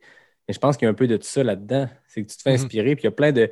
tu parlais à des coureurs de route, puis le, le déclic qu'ils ont eu, qui leur, a- qui leur a donné le goût d'aller s'essayer d'un trail, puis s'inscrire à une première course de trail, puis d'augmenter, puis maintenant faire le 100 000 à Bromont, par exemple, Mhm. c'est un ami coureur, un contact, quelqu'un qui t'écrit Hey, je fais une levée de fonds pour une course ou Hey, voici, je suis vraiment fier de ma performance, puis le monde partage ça sur les médias sociaux, puis ça fait boule de neige, puis ça contribue nécessairement à la popularité grandissante de notre sport. C'est l'effet boule de neige de tout ça. Puis, comme tu dis, pas quand tu écris un courriel à 100 personnes, Hey, je fais une course, je ramasse des fonds, il y a des gens qui vont faire OK, un tel, je savais qu'il court un peu. Là, ça va faire 160 km dans les montagnes, puis dans les sentiers, puis dans les racines. C'est un, ma- Oui, c'est un malade. Je vais te donner de 12. l'argent, puis ça va peut-être même faire que tu vas avoir le goût de te mettre à courir plus, puis d'essayer quelque Ouais. chose. tu sais. Ou quelqu'un qui a changé sa vie puis qui va faire le 12 puis qui oui. décide de lever des fonds. Tu sais, c'est aussi inspirant. tu sais, puis c'est vraiment cool de voir ça. C'est c'est vraiment le fun. Exact. Tu as fait à tes débuts Vermont 50, Vermont 100, qui sont des courses qui ont un peu ce, ce petit côté-là euh, caritatif, ou comme tu le disais, le Vermont, c'est en échange d'heures de bénévolat. Est-ce qu'il y a des courses qui t'ont inspiré, comme tu en as fait plusieurs, à, à façonner un peu ce que serait le Bromont Ultra quand tu commençais à l'imaginer? Oui. Écoute, il y en a un que j'ai fait, puis qui m'a inspiré, bien malgré que c'était un des plus commerciaux, on va dire, c'est Leadville, au Mhm. Colorado. C'était, moi, je l'ai couru en 2012, il venait d'être acheté. OK. Donc, ça s'en venait un petit peu plus commercial. Mais le concept que j'aimais beaucoup, c'est quand tu vas à Leadville, là, pour le Leadville 100, là, la ville est course. Et oui. vélo de montagne pendant 10 jours. C'est deux fins de semaine, puis une semaine au complet. Surtout que c'était à 10 000 pieds d'altitude. Fait que moi, cette année-là, je suis allé avec mon, euh, mes deux potes. On, est, on a loué un chalet une semaine d'avant, à Leadville, sur le course, pour s'acclimater. Ben oui, parce que 10 000 pieds, c'est- haut, là. Tu manques. tu sais, Là, il y a moins de D, là, il y a juste 16 ou 17 000 pieds de D, là, le 100 000, là. mais entre 10 et 13 000 pieds d'altitude, C'est ça. on ne respecte pas de la même façon, je peux te le dire. Puis d'ailleurs, je ne l'ai pas fini, lui. J'ai un DNF à 62 000, dont je suis très fier. Puis ça, ça, si tu veux, on peut parler des DNF. J'adore les DNF. Deux de mes plus belles courses, c'est des DNF. C'est lesquels? C'est- Leadville, puis c'est quoi l'autre? Massanutten. OK, c'est lui dont tu parlais. Lui, j'ai arrêté à 82 000. Ah ouais. Puis j'aurais pu, je te dis, facilement, entre guillemets, là, marcher les derniers 18 000. là. Tu sais, J'avais 12 heures pour les marcher. là. Mais ça a été un choix. Mais le reste de la course, c'était merveilleux. tu sais, J'ai adoré. Comme, mais sauf que c'est un choix conscient de dire bon, là, c'est plus le fun, puis j'ai pas besoin de le prouver à personne. J'ai pas besoin de marcher pendant 12 heures, alors que mes pieds me font souffrir à chaque pas. Fait que j'ai décidé d'arrêter, bien malgré le, le, le fait que j'avais un, un pacer qui avait voyagé avec moi de Québec. Ah ouais. Ouais. Comme, comme à Leadville, d'ailleurs, c'est mon pote qui était. Écoute, il avait pris l'avion avec son fils pour venir. Puis moi, je l'ai. euh, écoute, je suis arrivé au 50e mille, puis j'étais en petits morceaux. là. Ah en ouais. feu à au 40e mille, en petits morceaux au 50e mille, parce que à Leadville, tu montes une passe à 12 ou 13 000 pieds à partir de 9 500 ou le plus bas. là. Puis ça s'appelle Hope Pass. Moi, je l'ai appelé Hopeless Pass. Parce que, moi, dire, quand je suis retourné de l'autre bord à 9 000 ou 10 000 pieds d'altitude de l'autre côté de la passe, parce que tu redescends de l'autre côté pour le, le, le 50 miler, c'est un out and back. Exact, un aller-retour. Ouais, un aller-retour. Ça fait que quand je suis arrivé au 50e mille, je n'étais plus le même homme. J'étais détruit en petits morceaux. Qu'est-ce qui s'est passé dans ce 10 km-là? Ce 10 10 000-là? 000, oui, 10 000 avec 6 000 pieds de dénivelé. Euh, c'était, écoute, j'ai pas pu manger. Je n'étais pas capable d'avaler rien. Ça faisait 18 heures, euh, non, 13 heures. Avec le 50 000, 13 heures sans juste boire de l'eau. Je n'étais pas capable de prendre de Gatorade non plus. Pas Ah ouais. de sucre, rien qui rentrait, là, mais à rien. Fait que je sais pas. Après ça, on dirait que c'est mon, mon esprit, je pense, qui a lâché complètement. J'étais rendu un bébé, man. J'étais couché sur le côté, un recroquevillé. Je voulais ma mère. C'est une catastrophe. Mon fils était là. J'avais honte. C'était une- Ah ouais. Ah, c'était pas drôle. Là, aujourd'hui, il est correct. Il m'en parle, tu sais, mais il avait 12 ans à l'époque ou 13 ans. Pas- sûr qu'il était super fier de son père, mais que papa t'est magané. Ouais, ouais. Mais papa s'est relevé, il est reparti, il est retourné du 50e mille, il est remonté Hope Pass, Hopeless Pass, puis il est redescendu de l'autre bord. Puis avec mon chum, mon chum, il dit OK, si tu veux arrêter, au moins on va faire le cut-off. eux autres, ils disent qu'on ne peut pas faire le cut-off parce qu'on est passé trop tard on est parti trop tard. J'ai dit, OK, let's go. Let's go, mais là, j'ai plus de temps à perdre. Let's go. Fait qu'on s'est mis à courir comme des malades. C'était complètement fou. C'était une de mes plus belles descentes dans le noir. Puis pour ceux qui l'ont fait, Leadville, quand tu redescends, écoute, tu, tu longes des ledges, là, puis c'est steep, de, de chaque côté, puis ah, c'est complètement trippant. Puis on est arrivé en bas, il faut que tu traverses une rivière jusqu'en haut des genoux.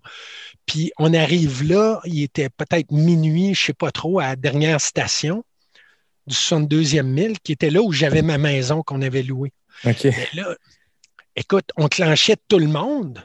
Mais tu sais, c'était les derniers qui arrivaient à peine au cut-off, tu sais. Ça fait que tout le monde se battait pour le cut-off.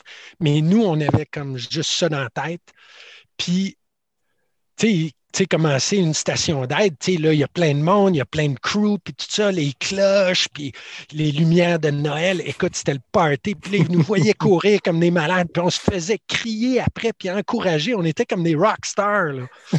puis on est arrivé four minutes to cut off. Ah ouais. Ouais, à minuit et moins quatre, je pense. C'est une affaire de même. Puis là, la madame, quand j'ai dit non, I'm done. Ben voyons non. Vous l'avez fait, le cut-off. Come on! Repartez tout de suite!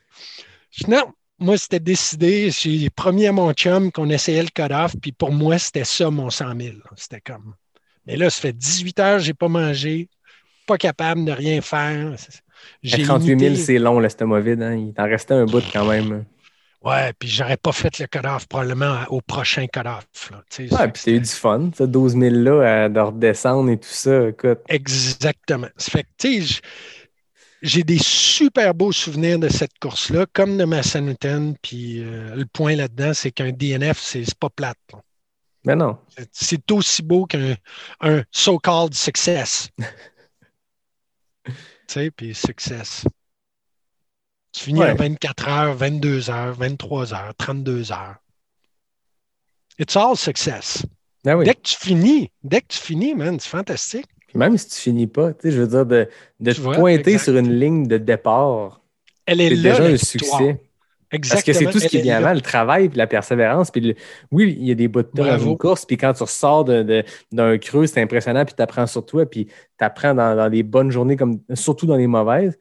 Mais je pense que le plus gros du travail, moi, je dis tout le temps, quand le monde, tu sais, quand tu parles avec des gens de, qui sont pas Mm. des gens qui font du, de l'ultra et tout, tu essaies d'expliquer que, le- moi, en tout cas, je sens que race day, c'est entre, entre les deux oreilles que ça se passe. Parce que la préparation physique est là. Le physique peut lâcher, mais c'est entre les deux oreilles que ça se passe.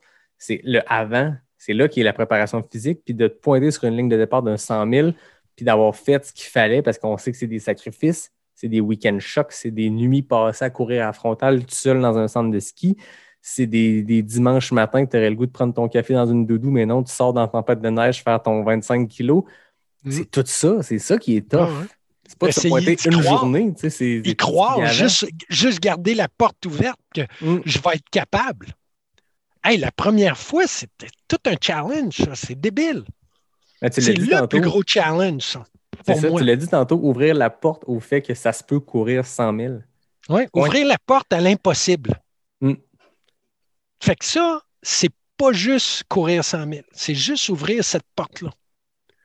Puis ça, tu sais, je te donne un exemple comment ça a affecté ma vie dans mon travail. Tu sais, je travaillais à bureau corporatif, euh, Wall Street, Jump et tout ça.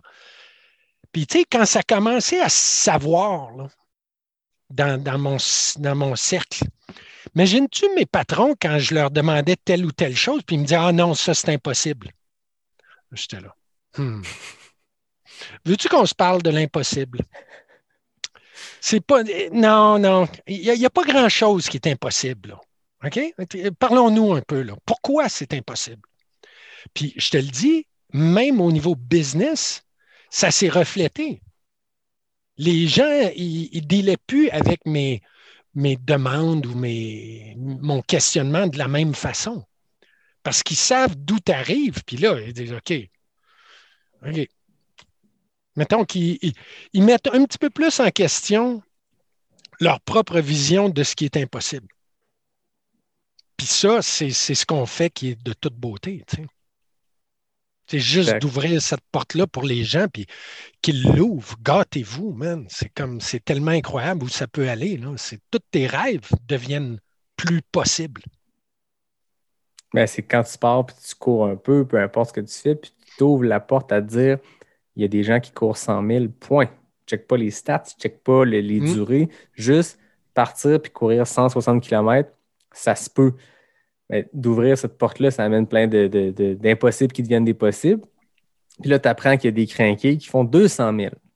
Puis là, tu apprends qu'il y a une fille qui s'appelle Hélène Dumais qui fait 888 km. Puis ça n'a comme plus de limite, tu sais. Ouais. Mais c'est ça, c'est step by step, tu montes les, tu montes les échelons. Mm. Puis pas des échelons en termes de gradation, plus des échelons de prends-le petite bouchée par petite bouchée. Tu sais, toi, tu l'as fait, tu as commencé avec un 50 000, 100 000 après.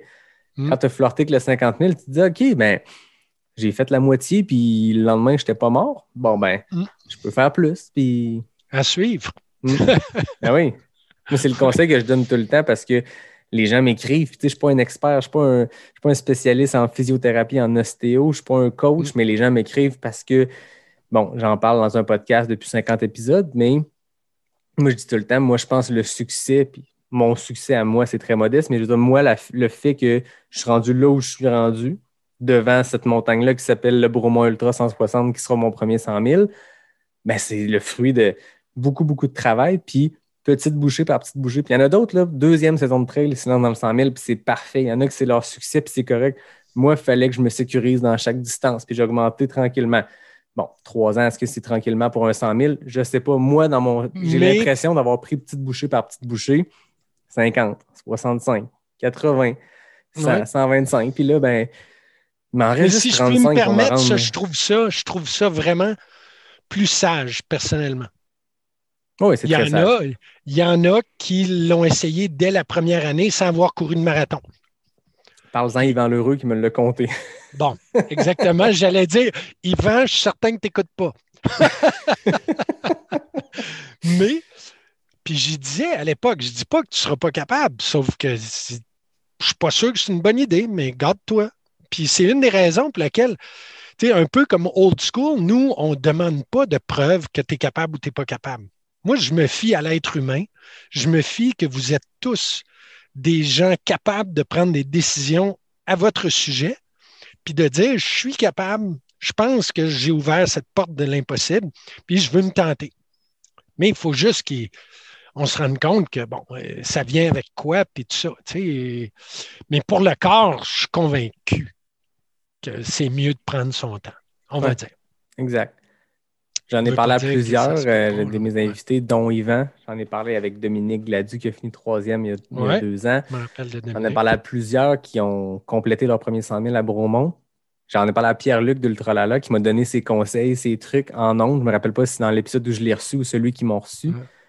Là, je veux euh, l'avis d'un expert. Tu as vu plein de gens finir ton 160. Si tu avais un conseil à me donner, moi qui se lance là-dedans cette année pour la première fois, qu'est-ce que tu me donnes comme conseil?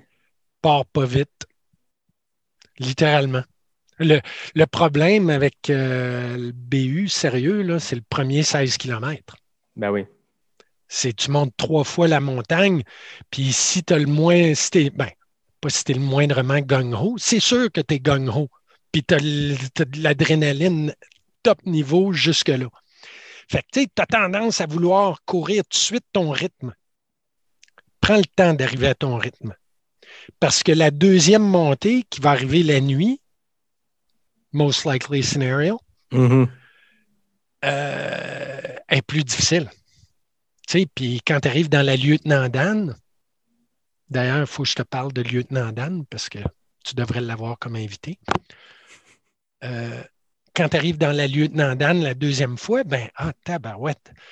T'espères juste de ne pas avoir explosé tes quads dans les trois descentes la première fois. là. Exact. Tu sais, fait vraiment, tu tu, je dis pas que tu peux faire un negative split, mais du moins de diminuer le negative. Ouais. Si tu vises 30 heures, fais pas 10 la première boucle puis 20 la deuxième. Exact, parce que ça, tu vas la trouver longue, là. Tu n'auras pas de fun. Fait que garde le fun. Tu sais, puis ça, c'est le, le- le plus grand. Ben, j'allais dire, le plus grand conseil, c'est de garder ça le fun, mais c'est c'est pas vrai parce que euh, je pense qu'à chaque. Non, il y a juste le Rocky Raccoon, je te dirais, où il n'y a pas eu de période de non-fun. Je pense que j'ai eu cinq minutes de non-fun au Rocky Raccoon. Sur 100 000, Ouais. Sur 23 heures de course?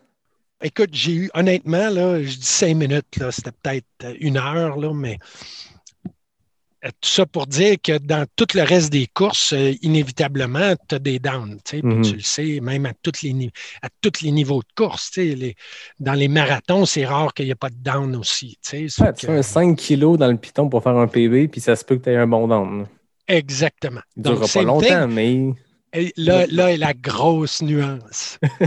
c'est que le down, puis ça, c'est l'affaire des 160. Il faut qu'ils réalisent que le down, là, il va durer, puis il ne faut pas que tu sois découragé, que tout à coup, tu te sens down, puis ça fait juste un marathon que tu as fait, puis il t'en reste trois. Parce que ça se peut très bien. Ça, ça- ça se peut très, très bien qu'après un marathon à Bryce Canyon, après le premier marathon, ah, ça allait pas bien, là. Tu sais, j'avais mal nulle part. J'avais juste pas de fun. Ouais. Ben là, je me suis mis un beat dans les oreilles. Puis là, j'ai disparu sur un nuage pendant 18 heures. C'était malade mental. Puis ça m'a pris 31 heures, cette affaire-là. là. J'ai fini avec les, les- les- les pieds détruits de sable, puis tout craqué, tout le kit. Mais ça a été. euh, un- c'était, je ne veux pas dire le nirvana, là, parce que c'est un, un gros mot, mais je, suis monté ailleurs. Je suis Ah allé ouais? ailleurs. Ah ouais, ouais, pendant 18 heures. tu te rappelles-tu de ces vu. 18 heures-là? Oui, mais je me rappelle juste du bonheur. OK. Juste, écoute, j'ai des flashs un peu partout, puis je n'étais pas avec de la musique tout le long. Tu sais, pas 18 heures de musique. De toute façon, mes batteries Ouais. n'auraient pas fonctionné. là. Mais non, non, non, j'étais comme juste dans un bon beat tout le long. Puis à peu près au milieu de cette 18 heures-là, j'ai vu Louis Arcan, qui était mon chum, qui était là aussi, euh, qui lui était déjà sur son. C'est un out and back, ça aussi. Ouais. Moi, je rentrais, lui, il partait, tu sais, puis on s'est rencontrés. Puis là, on a passé un petit 5-10 minutes ensemble. C'est une belle interlude, tu sais. Fait que non, ça a été. euh, T'es juste comme ailleurs. Tu sais, puis. euh, une des phrases que j'ai vues une fois, c'est If you want to talk to God, run an ultra. Tu sais, puis je suis pas nécessairement, je suis pas catholique, je suis pas, je crois pas nécessairement à Dieu comme on, on- on se l'imagine, mais je crois qu'il y a des moments spirituels dans la vie. Ouais. Il, y a des, il y a des moments de higher consciousness. Mm. Puis je crois sincèrement l'avoir atteint plusieurs fois dans ces courses-là. Puis c'est la raison pour laquelle j'ai pas fini d'en courir. Parce Ouais. que je veux, je veux revisiter ça. J'avais visité ça quand j'étais jeune, quand je faisais de l'escalade. J'ai revisité ça, tu sais, quand, avec la course. Là, je l'ai revisité, j'ai recommencé un autre trip en voile, puis tout ça, puis ça, j'ai revisité ça là un peu. Mais je pense que c'est quelque chose que l'être humain recherche, ces moments de, de uniques, là, où tu, tu, te sens vraiment un avec la nature, un avec toi-même, en paix. C'est vraiment cool. Comment veux-tu pas retourner à ça? Exact, c'est addictif, c'est ça qui est addictif. Puis ce qui est le fun, Ouais. c'est que tu le prévois jamais venir, cette affaire-là. C'est ce que tu viens de parler, je sais exactement de quoi tu parles, puis je l'ai Ouais. vécu plein de fois, puis j'ai jamais trouvé le, mon- le- le- le bon mot pour le décrire. Mm. J'appelle ça souvent un état second. J'ai pas Ouais. fait de drogue dans ma vie, mais j'imagine que tu pousses des réflexions un peu plus loin, tu prends conscience de des choses, puis je sais pas si c'est la, la- la vulnérabilité qui amène ça, le fait d'être en carence de, de- de sommeil, d'énergie, Ouais. de nourriture, mais il y a quelque chose à un moment donné qui, se- qui se déclic. Puis ce qui est le fun, c'est que ça n'arrive pas juste dans les courses, mais quand tu fais du long, il faut que tu t'entraînes en faisant du long de nuit. Puis des fois, ça n'arrivera pas le race day. Ouais. j'ai bûché dur au Gaspésia cette année. J'ai pas tombé dans cet état-là de zénitude totale parce que j'ai bûché Ouais. dur, j'ai serré les dents. Par contre, je peux te dire que dans mes les mois avant, c'est arrivé tout seul en pleine nuit euh, sur le relais au lac Beauport, peu vois, importe. ben, Il y a des ça. moments que tu touches à ça, puis souvent, c'est t'es dedans, tu t'en rends pas tant compte, puis avec du recul, c'est hey, le dernier 4 heures, là, il est passé. Boum. Boum. Tu ne sens même pas dans les jambes jusqu'à temps que tu t'assoies, puis là, tu fais Oh, Oups. oh.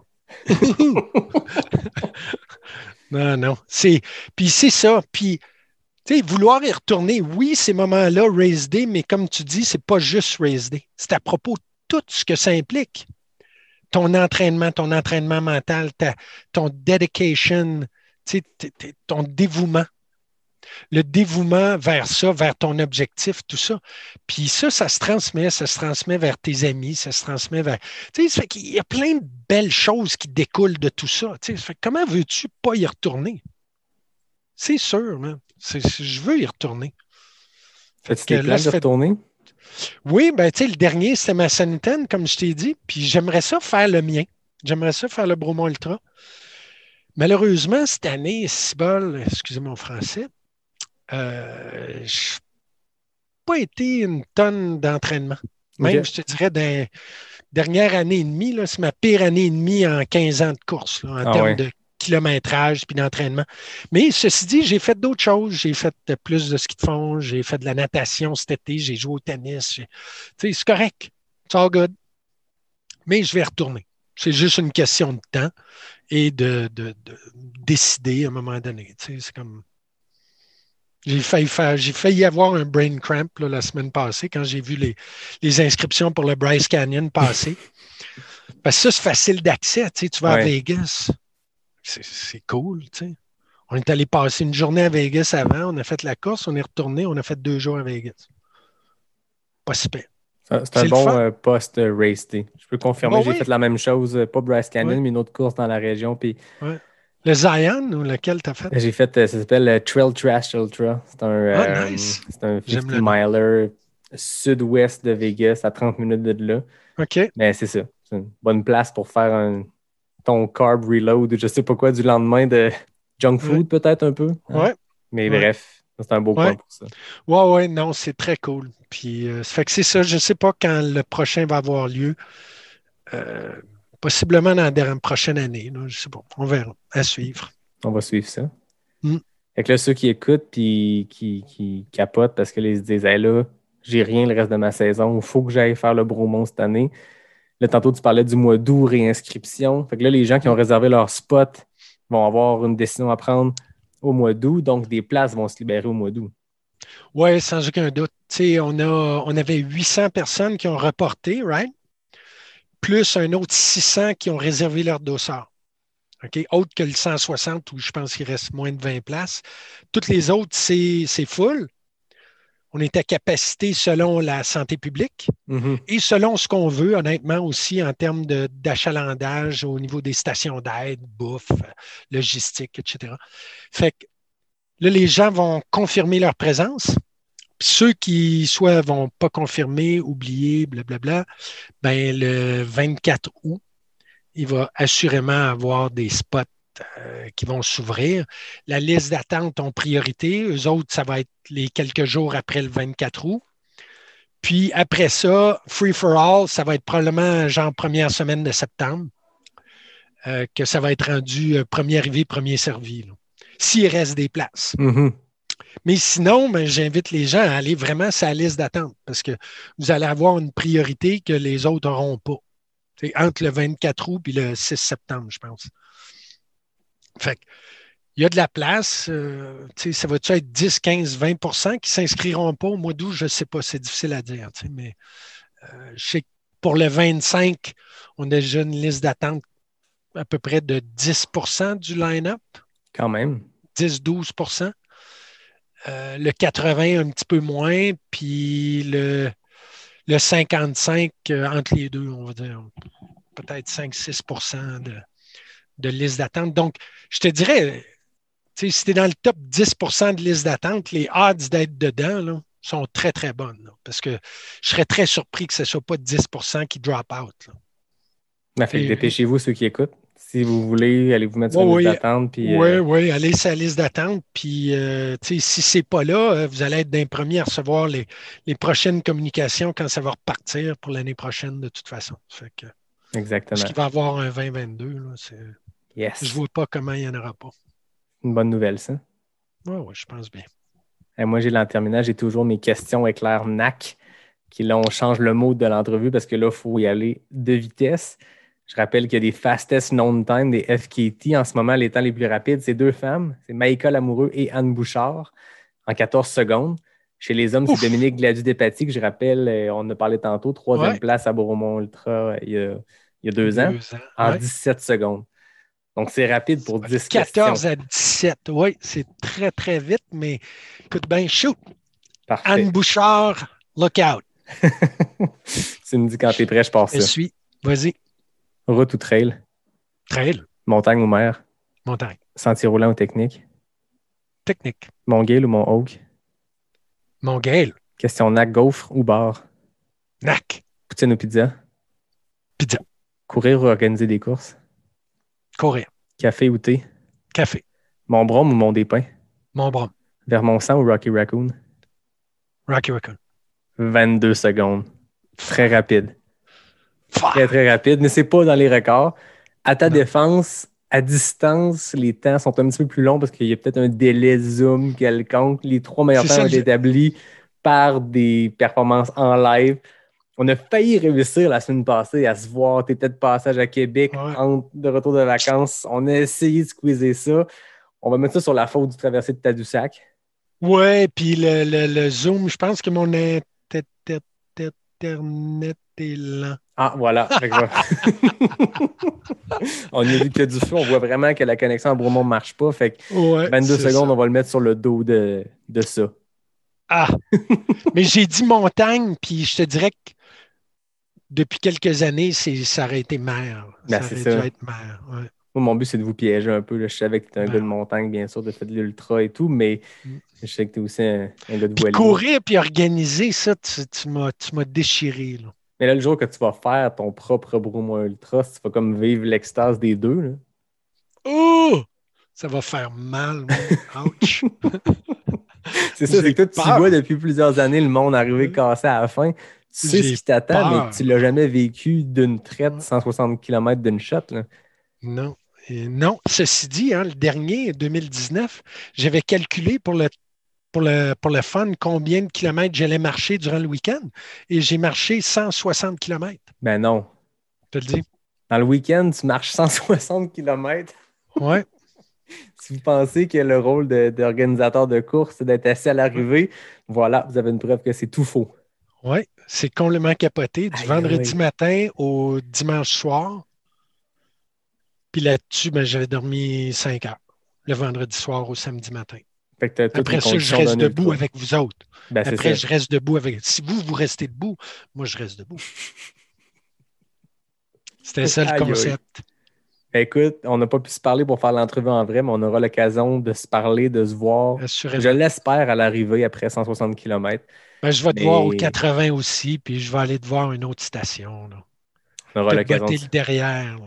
Exact. Des fois, on a, des fois, on a besoin. hein. Moi, je me rappelle pas qui me disait. Ou juste te faire un high five, man. Ben oui. Ça, ça va être super. Je me rappelle pas qui me racontait. Je pense que c'est Guillaume Barry qui est arrivé au Ravito euh, Bromont Ultra à l'Ultra Trail Aricana.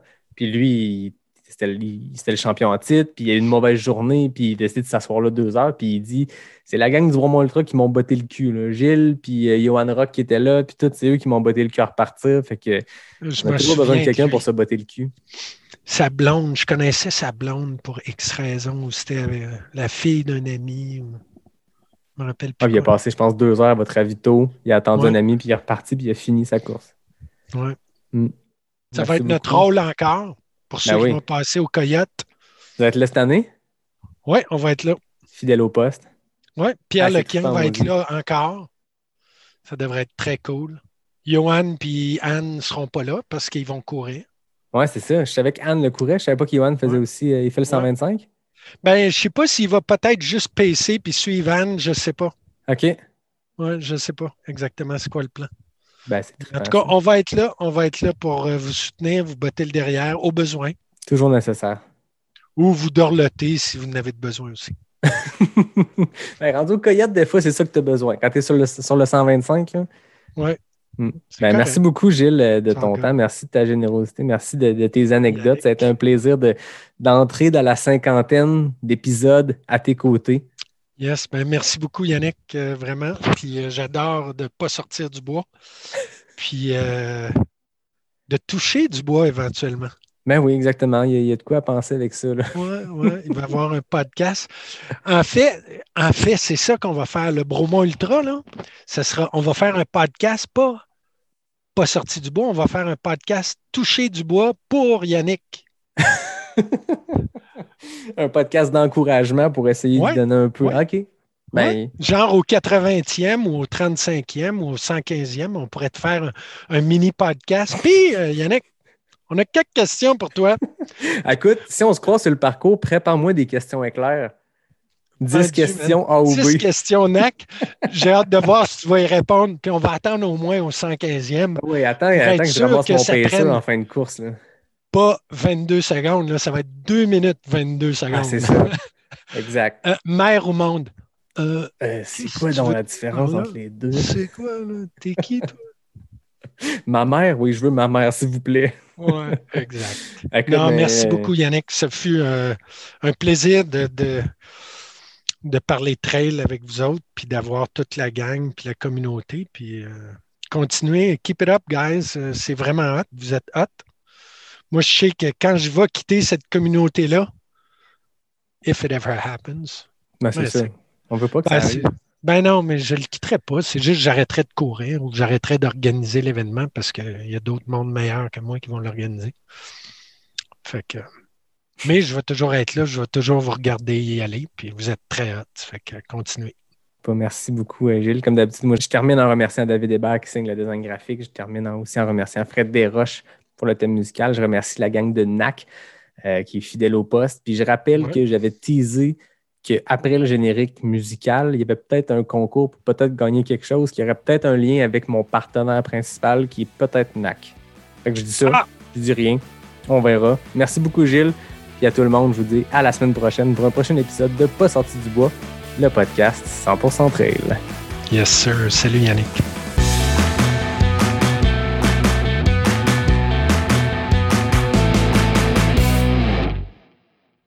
Hey tout le monde, je vous avais dit de rester jusqu'à la fin de l'épisode parce que là, je suis en compagnie de William Walker de NAC. Comment ça va, William? Ça va super et toi Yannick? Ça va super bien. Pourquoi on se parle là, comme ça en fin d'épisode? Bon, on a une petite surprise pour euh, les auditeurs de Pas sorti du bois pour le 50e. Yes! En fait, on s'est dit, ben, depuis, le, les tout débuts, vous êtes partenaire, puis je tenais à te, remercier comme ça euh, verbalement, en face à face, même si on s'est parlé plusieurs fois dans le dernier euh, 50 semaines. Mais depuis le début, vous êtes là, d'abord avec les questions NAC, après ça comme partenaire avec l'épisode avec Mathieu Blanchard, puis ça se continue, puis je suis vraiment chanceux de compter euh, sur vous autres. Fait qu'on s'est dit, ben, garde, 50e, on va se faire un petit giveaway pour, euh, pour les auditeurs qui se rendent jusqu'à la fin de l'épisode 50. Gilles Poulain, il y a beaucoup euh, il y avait beaucoup de jasettes. Fait que ceux qui se sont rendus au bout, là, vous allez mériter euh, de- de pouvoir participer au concours. C'est ça, c'est le petit, euh, le petit, les petits heures de, euh, de, de, de- d'écoute euh, de Pas sorti du bois qui vont euh, être récompensés par la saveur des produits NAC que tu présentes avec euh, tellement d'aplomb à chaque début d'épisode. J'ai toujours beaucoup de plaisir à écouter chacun des épisodes d'ailleurs. Puis euh, ce partenariat-là, c'est, c'est vraiment arrivé comme quelque chose de, de très naturel, un fit vraiment entre, entre ben, ce que tu fais puis ce que, nous, on essaie de promouvoir chez NAC, euh, aider les athlètes d'endurance créer du contenu autour de ça. Puis euh, ben, ça, ça, ça a été un très très beau succès. Puis on est super fiers de pouvoir euh, dire qu'on a été là depuis le depuis les débuts euh, avec euh, avec NAC et puis euh, de finalement faire ce petit giveaway pour pour le 50e épisode. Vous avez des visionnaires hein, d'embarquer dans un podcast d'un petit con que personne connaît, qui part un podcast, qui invite Guillaume Barry, puis on sait pas trop où ça s'en va. Puis là, regarde, 50 épisodes. Mais tu as commencé On est fort, tu as là. commencé très fort. C'était, euh, t'as eu tellement de bons invités très rapidement, puis le contenu était euh, était top et euh, tu ça va que euh, en s'améliorant, euh, la pertinence de toutes les questions posées, les histoires racontées, ça permet de, de, de voyager énormément et moi j'ai à chaque fois énormément de plaisir à écouter tous les épisodes. Cool, ben merci. Écoute, ma, ma job est facile quand on, a des, quand on a des invités fascinants. On part la, part la caméra, part le micro, puis on pose deux, trois questions, puis c'est parti. fait que vous venez de lancer vos gaufres qui sont, je le dis dans l'intro, mais les nouvelles gaufres sont, pour vrai, j'en parlais à ma soeur qui les a essayées, puis elle m'a écrit, elle dit, ben là, c'est comme vraiment trop bon. Je sais que, ouais, je te jure, c'est fou ces gaufres-là. Fait que là, on fait tirer des gaufres. C'est ça. Là, c'est le moment de faire découvrir les gaufres. Puis, euh, en fait, euh, le fonctionnement, ça va être très, très simple. On va faire un post sur la page de NAC, tu vas faire un post sur la page de Pas sorti du bois. les gens pourront aller directement liker les deux pages et puis aller commenter sur l'un des deux posts pour dire quelle saveur ils ont envie d'essayer et à qui ils auraient envie de le faire découvrir. Puis on enverra une boîte à chaque personne euh, donc euh, la personne qui sera taguée et puis euh, la personne finalement qui aura qui aura tagué son ami pour faire découvrir les produits dans la saveur qui aura été sélectionnée. Puis on va faire gagner trois personnes. Oui là là, donc six dans le fond, trois, six trois gagnants, donc six parce que six leurs partenaires de course qui vont avoir identifié vont aussi recevoir une boîte. Fait que là, c'est gros giveaway. C'est ça, c'est ça, faut participer. Hein. Parfait. Puis là, si vous écoutez ça puis vous n'avez pas encore vu les GoFnac, vous n'avez pas encore goûté, c'est le temps de les essayer, mais c'est le temps aussi d'aller sur le nacbar.com pour voir c'est quoi les deux sortes parce que là, on ne les dit pas. Il hein, faut faire un peu d'effort, aller sur le site. On ne les dit pas, il faut aller, faut aller checker, il faut découvrir quelles sont ces saveurs de gaufres. exact. Puis nous, on va faire le tirage, on va faire le tirage le jeudi 12 août, donc le jeudi pré-QMT, pendant que les coureurs du 100 000 seront sur le point de se lancer, pendant que les coureurs des autres distances vont commencer à avoir la petite boule de, stress dans la gorge, dans la poitrine. Ben, le jeudi 12 août, on va faire le tirage à 17 h. Euh, donc, comme d'habitude, euh, vous participez. Puis que vous gagnez ou que vous ne gagnez pas, vous pouvez aller sur le nacbar.com magasiner. Puis je rappelle qu'on a un petit code promo 15% avec pas sorti du bois, donc pas sorti du bois en un mot. Donc, ce sera l'occasion pour vous de, noyer votre peine de ne pas avoir gagné en achetant d'autres Tu peux épeler le pas sorti du bois à chaque fois que tu m'épates à la vitesse à laquelle tu le fais. beaucoup de pratique, beaucoup de bloopers. Écoute, ben, merci beaucoup, Merci beaucoup à toi, William. Merci à toute ton équipe qui est fidèle au poste puis qui sont là à donner six boîtes de NAC à nos auditeurs. Fait que les gens, c'est le temps d'aller commenter, aller sur Facebook, Instagram, trouver les posts puis euh, identifier votre partenaire de course. Exactement, découvrez les gaufres. Merci Yannick, merci à tous, merci aux auditeurs et puis euh, vive pas sorti du bois. ben, merci William, puis vive NAC. bye. Ciao Yann, bye bye.